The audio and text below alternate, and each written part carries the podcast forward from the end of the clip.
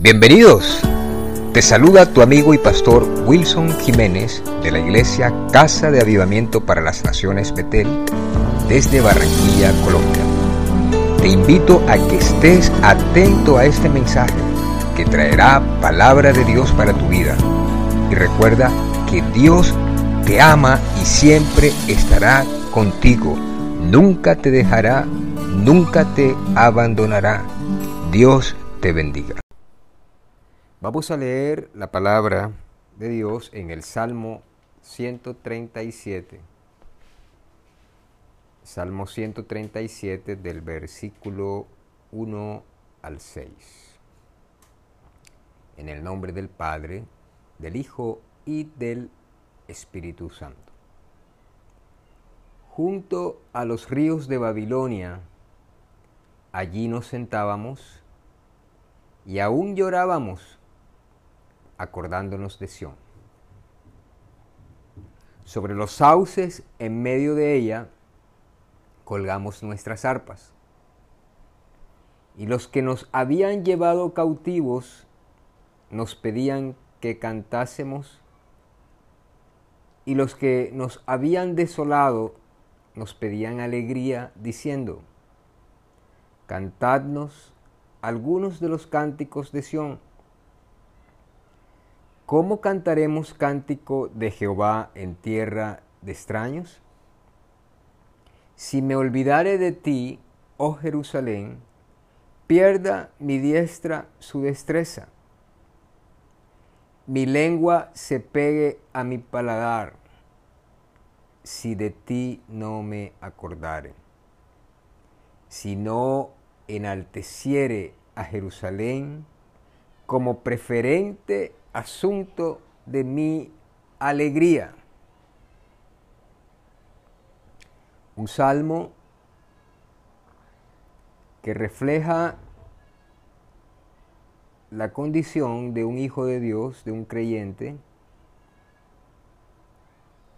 de un hombre que pertenecía a la nación que Dios había escogido de sobre la faz de la tierra, Israel, como pueblo como hijos de Dios, pero que se encontraba en una situación de tristeza y se acordaba de la época cuando vivía con alegría en su propia tierra. El contexto histórico de este salmo indica que este pueblo, esta nación que Dios escogió, Israel, había pecado contra Dios. Y el profeta Jeremías en el libro de lamentaciones, en el capítulo 1, versículo 8, dice, la causa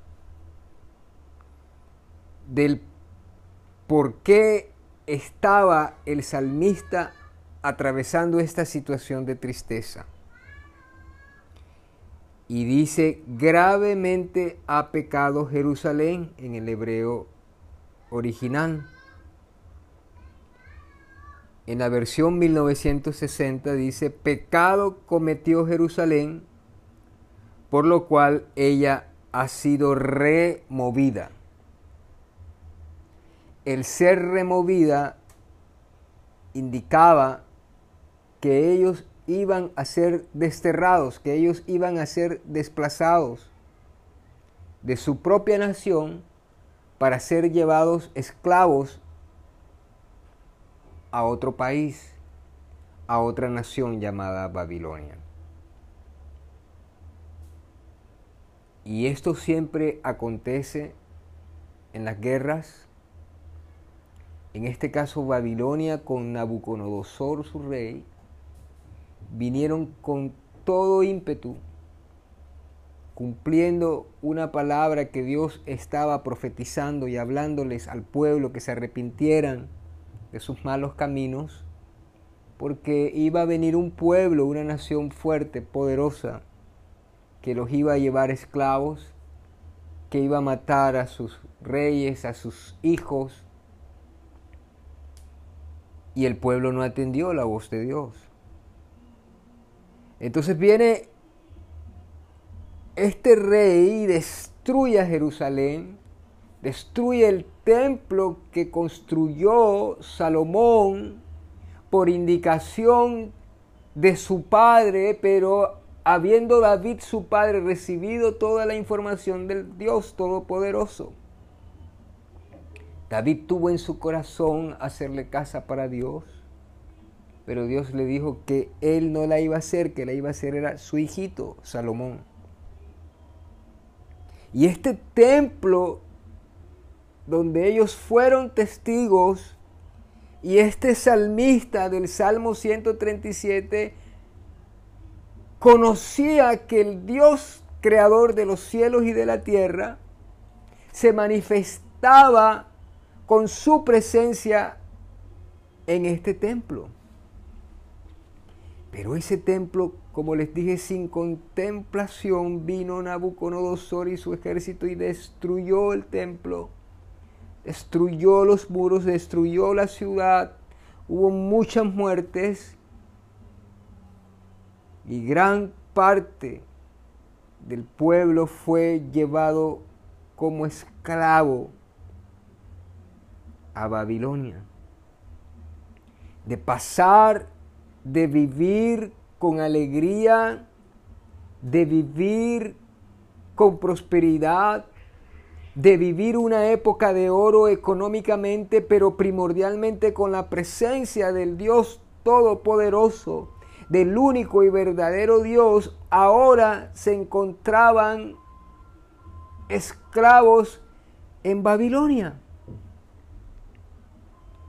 Y en las jornadas en las cuales ellos les tocaba trabajar como esclavos,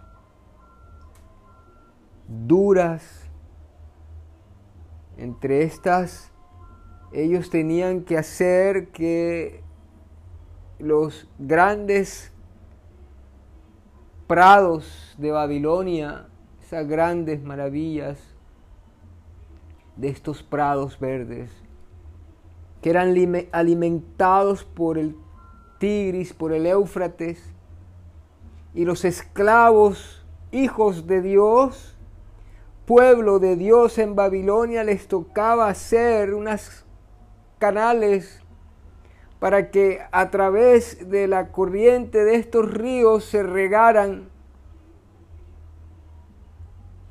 estos prados son reconocidos en todo el mundo como algo bien hermoso en Babilonia. Y cuando terminaban estas jornadas duras, ellos se quedaban junto a los ríos en Babilonia y dice el salmista que ellos se sentaban, pero no solamente se sentaban, sino que también lloraban y se acordaban de Sión, se acordaban de su anterior estado de libertad, de alegría, de los cánticos, de las alabanzas, de las danzas, que cada vez que se reunían en el templo de Dios, allí estaba la presencia de Dios, la gloria chequiná del Dios Todopoderoso aparecía en ese templo, que aún los sacerdotes, los ministros de Dios, en ocasiones no podían ministrar por causa de la nube, por causa de la presencia de Dios.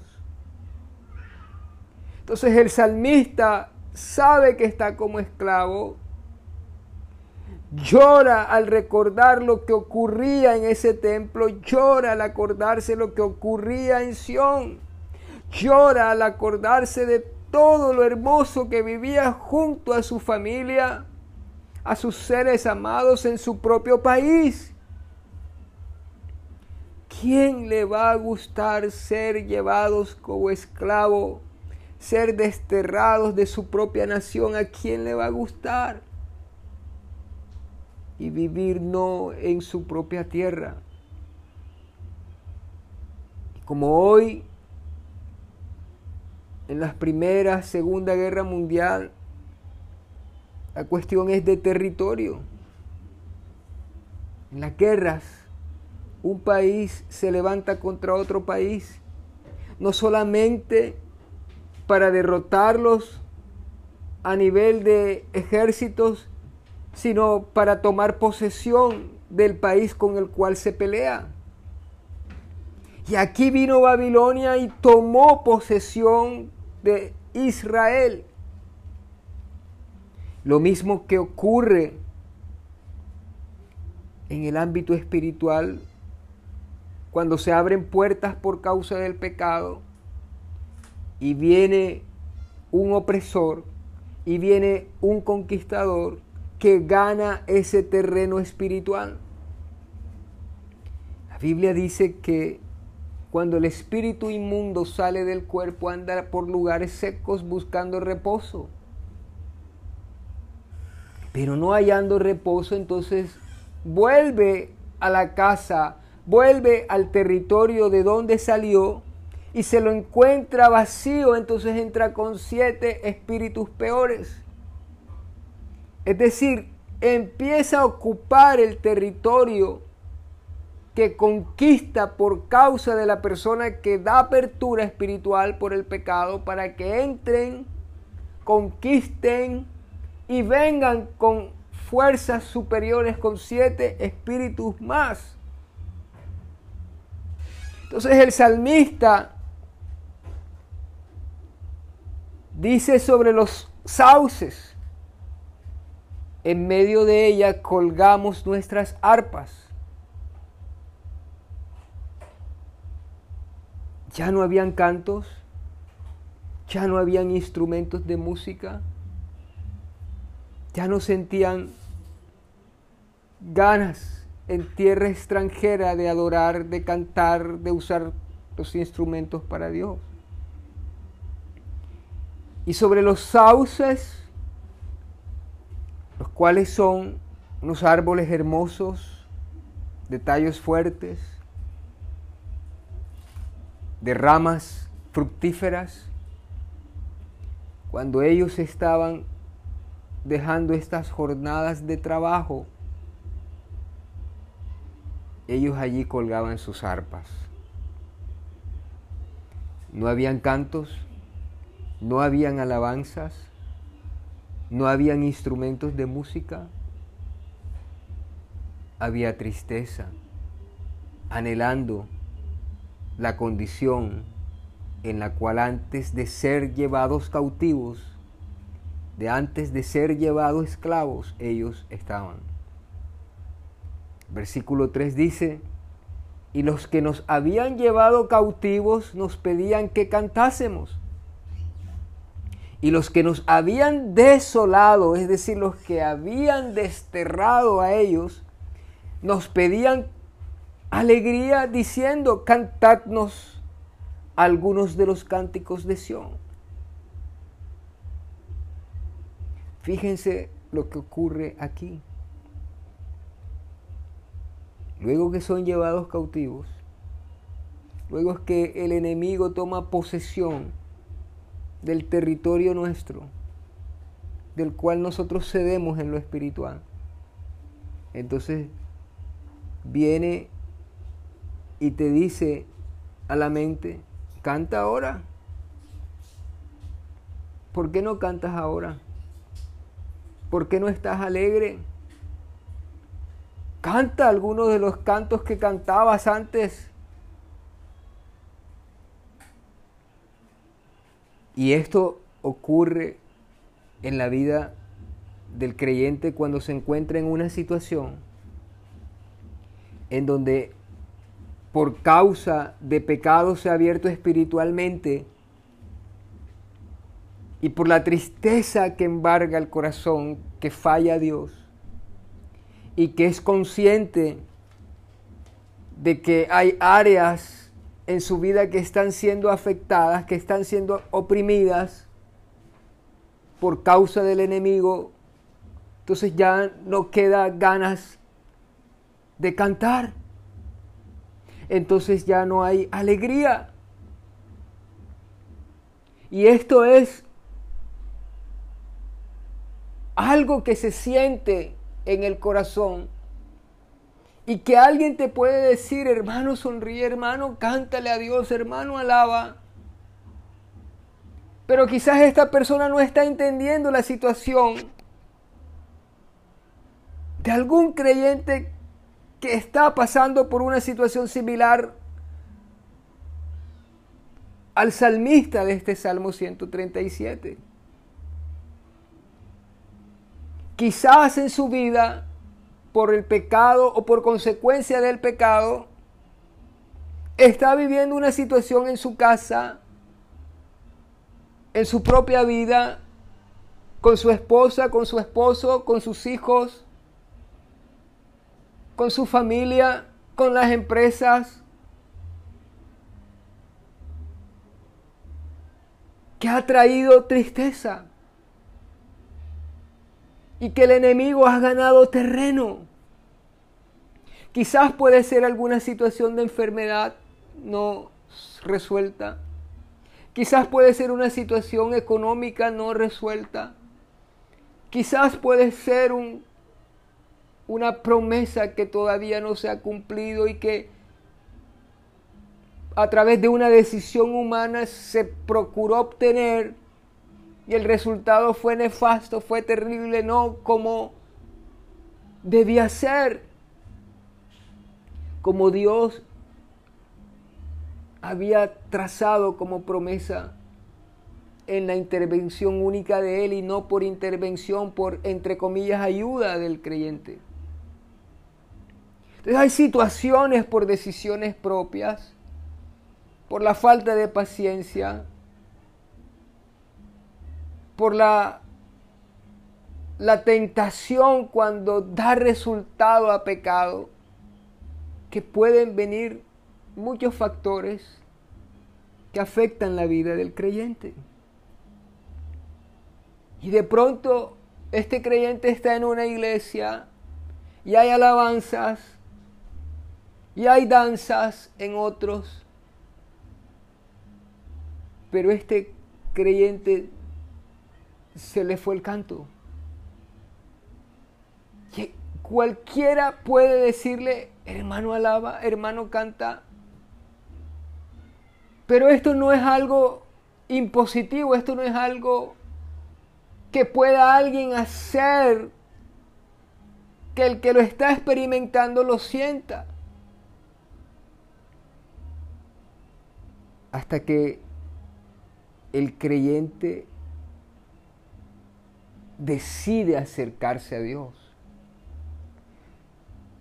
decide pedirle perdón a Dios, decide buscar ayuda en Dios.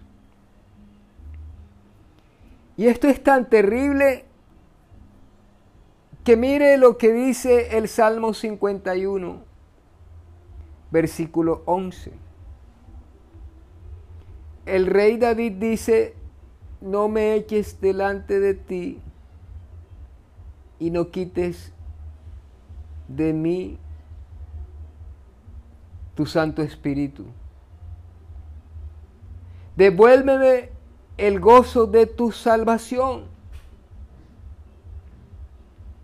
El dulce cantor de Israel, el rey David, que compuso la gran mayoría de salmos, en su corazón siempre estuvo la alabanza, siempre estuvo el amor, siempre estuvo la alegría para Dios. Pero él peca con un pecado gravísimo de adulterio y se confronta con el Espíritu de Dios hablando a través del profeta Natán que le dice Dios que había pecado. Pero él inmediatamente reconoce su pecado y le dice al Señor, no me eches de delante de ti y no quites de mí tu Santo Espíritu. Pero ahí inmediatamente le dice, devuélveme el gozo de tu salvación. Devuélveme el gozo. Devuélveme la alegría. Devuélveme el canto. Perdóname.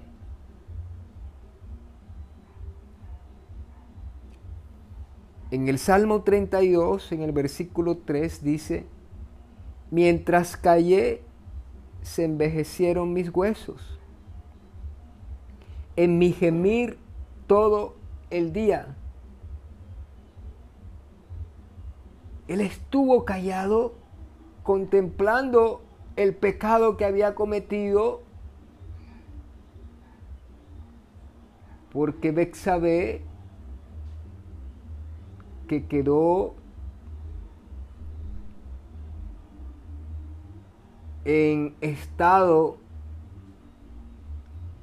de embarazo todo ese tiempo David estuvo callado delante de Dios. Pero cuando viene la palabra del Señor, Él reconoce su pecado.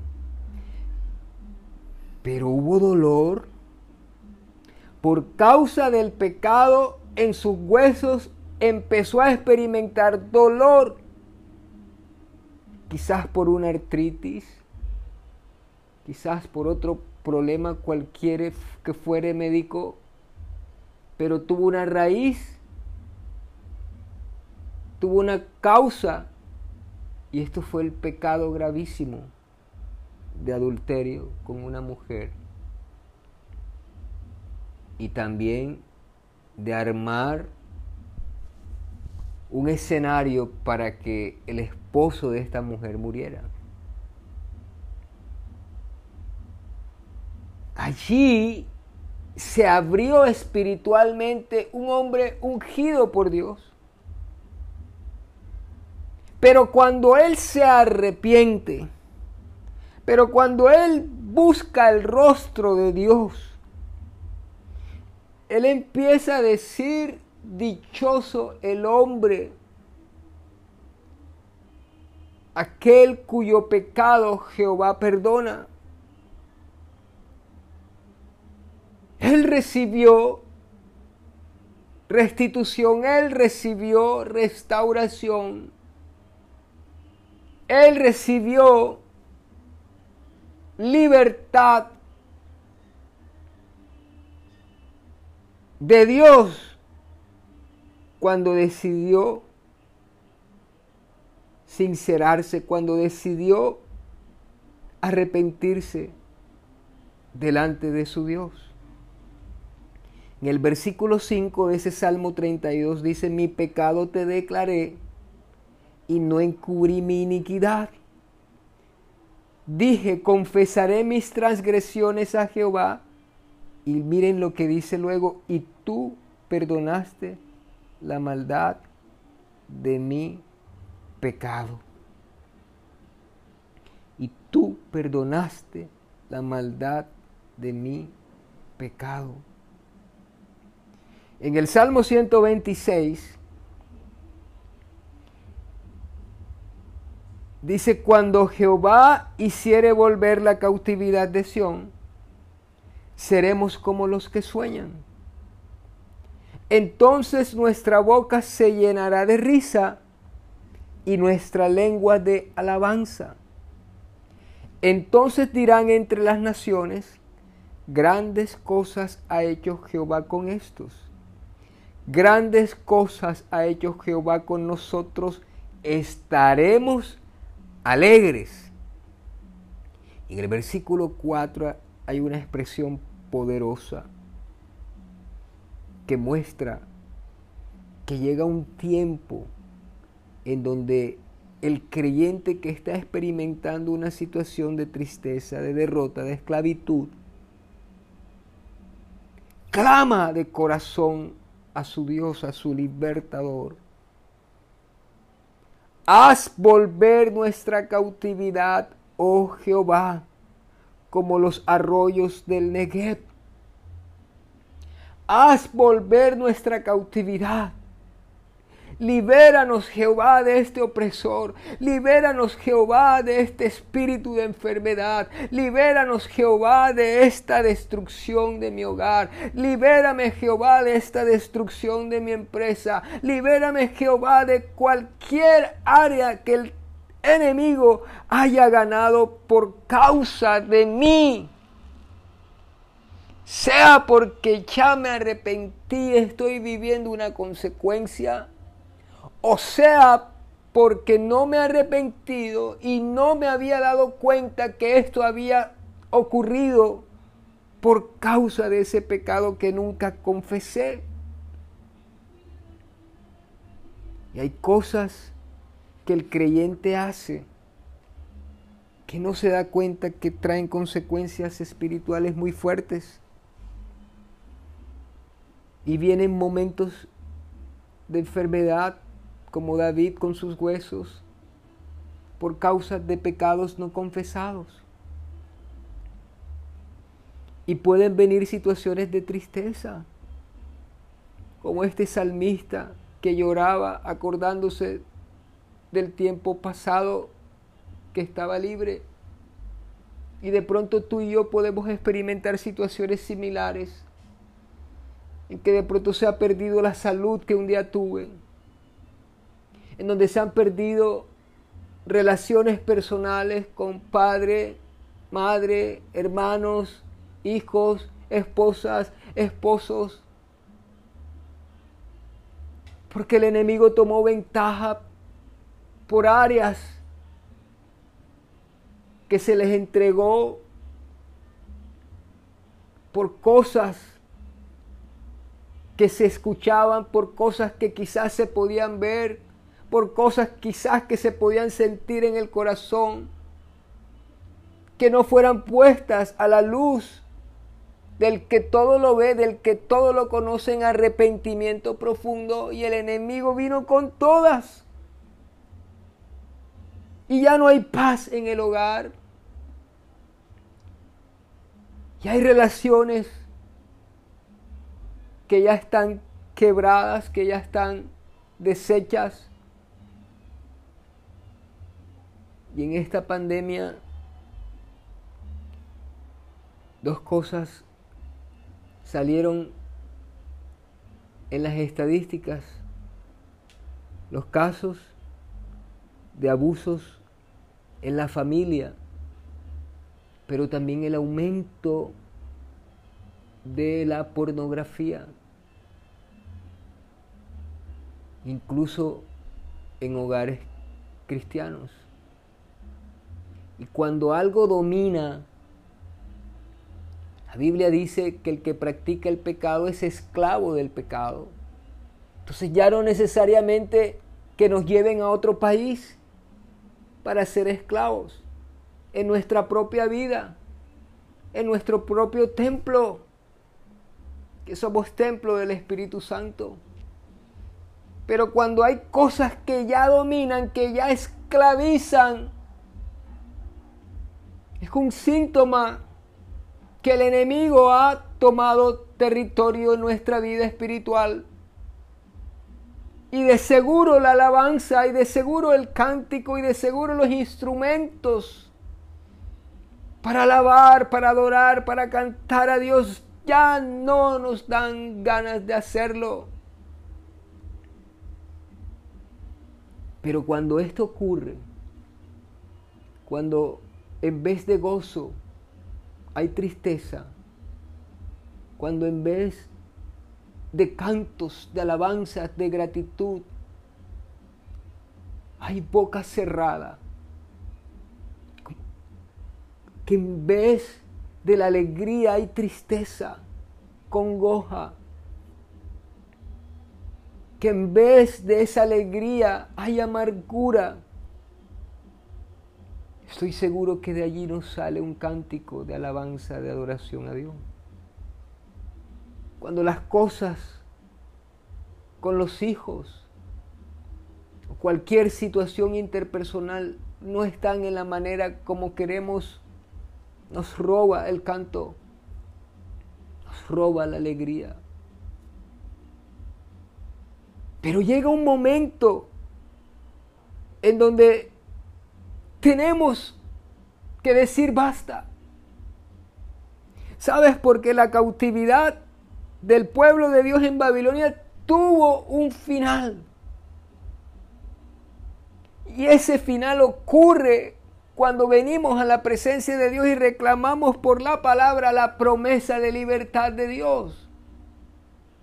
Daniel, un hombre de Dios que estaba cautivo en Babilonia, empezó a mirar en el libro de Jeremías y dijo que era 70 años de cautividad y empezó a reclamarle a Dios, arrepentirse, Señor, perdónanos, pero tu palabra dice que eran 70 años. Dios mío, danos una nueva esperanza, danos un nuevo tiempo, danos libertad, Señor, como el salmista, como lo dice en el Salmo 126 haz volver nuestra cautividad.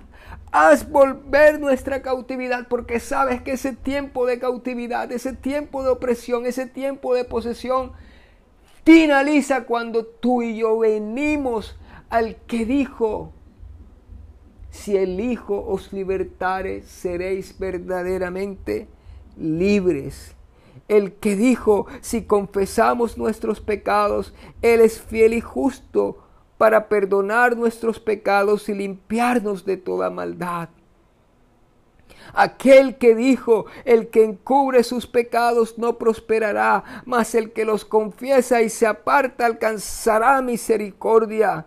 Aquel que dijo en Hebreos capítulo 2 versículo 14 que él también participó de lo mismo para destruir por medio de su muerte el, al que tenía el imperio de la muerte. Esto es al diablo cuando venimos al que promete que ese tiempo de destrucción, que ese tiempo de derrota, que ese tiempo de esclavitud, tiene un final en él. Cuando nosotros acudimos al Dios Todopoderoso, entonces viene un tiempo de restitución. Entonces viene un tiempo en donde el mismo Dios se encarga del que te llevó esclavo. La Biblia dice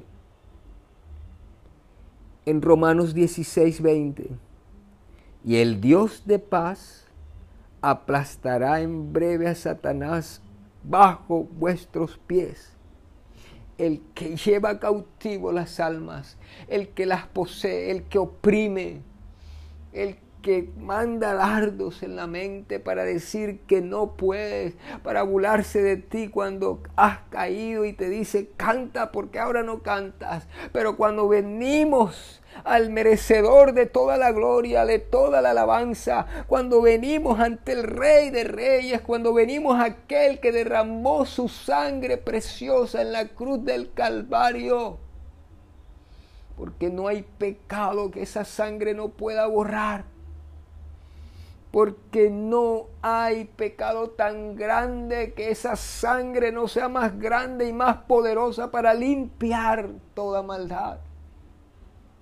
Cuando venimos a Él, entonces Él aplasta al enemigo de nuestras vidas bajo nuestros pies de manera rápida. Allí dice en breve, pero lo que traduce es de manera rápida lo pondrá bajo tus pies para que tú venzas, para que tú salgas de la cautividad, para que tú salgas de la falta de prosperidad.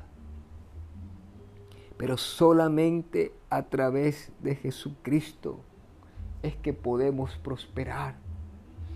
Los madianitas, los amalecitas, y los árabes vinieron cuando Israel también pecó. Y dice que empobrecía a Israel por causa de ellos.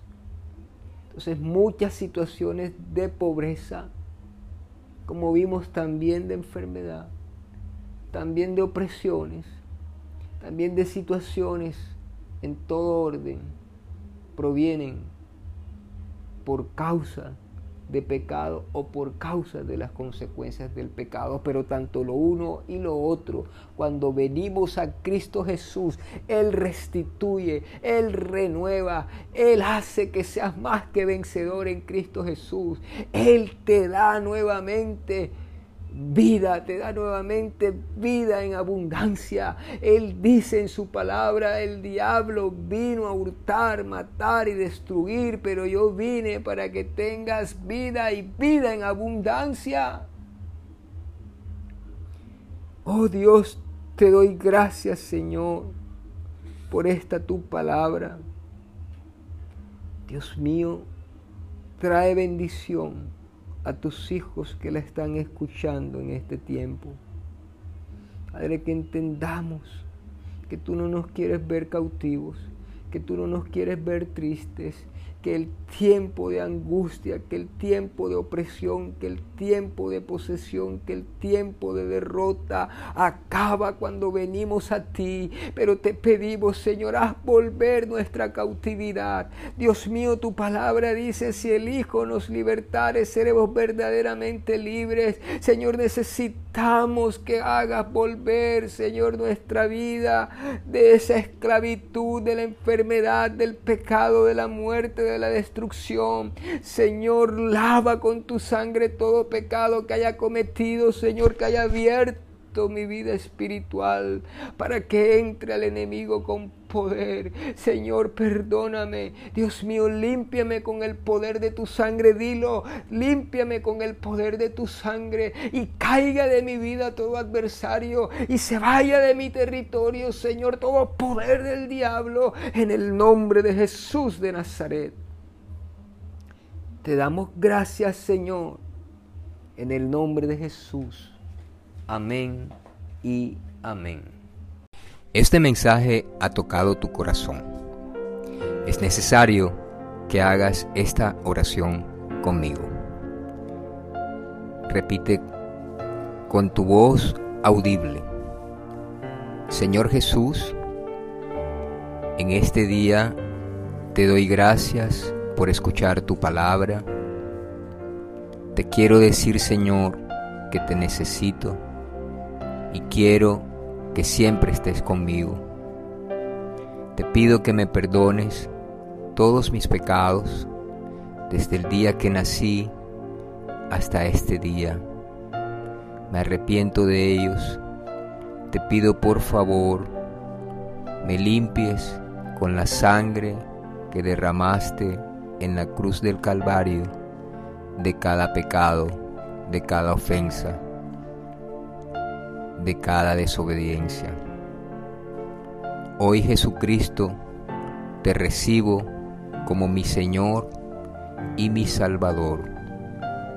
Creo que tú viniste, moriste en una cruz, resucitaste, estás a la diestra de mi Padre, Dios y hoy públicamente te recibo como mi Señor y mi Salvador. Te entrego mi alma, mi cuerpo, mi espíritu. Anota mi nombre en el libro de la vida y nunca lo borres. Cuando tú vengas, quiero irme contigo, o si parto de este mundo, quiero llegar a tu santa presencia. Gracias Dios, en el nombre de Jesús. Amén y amén.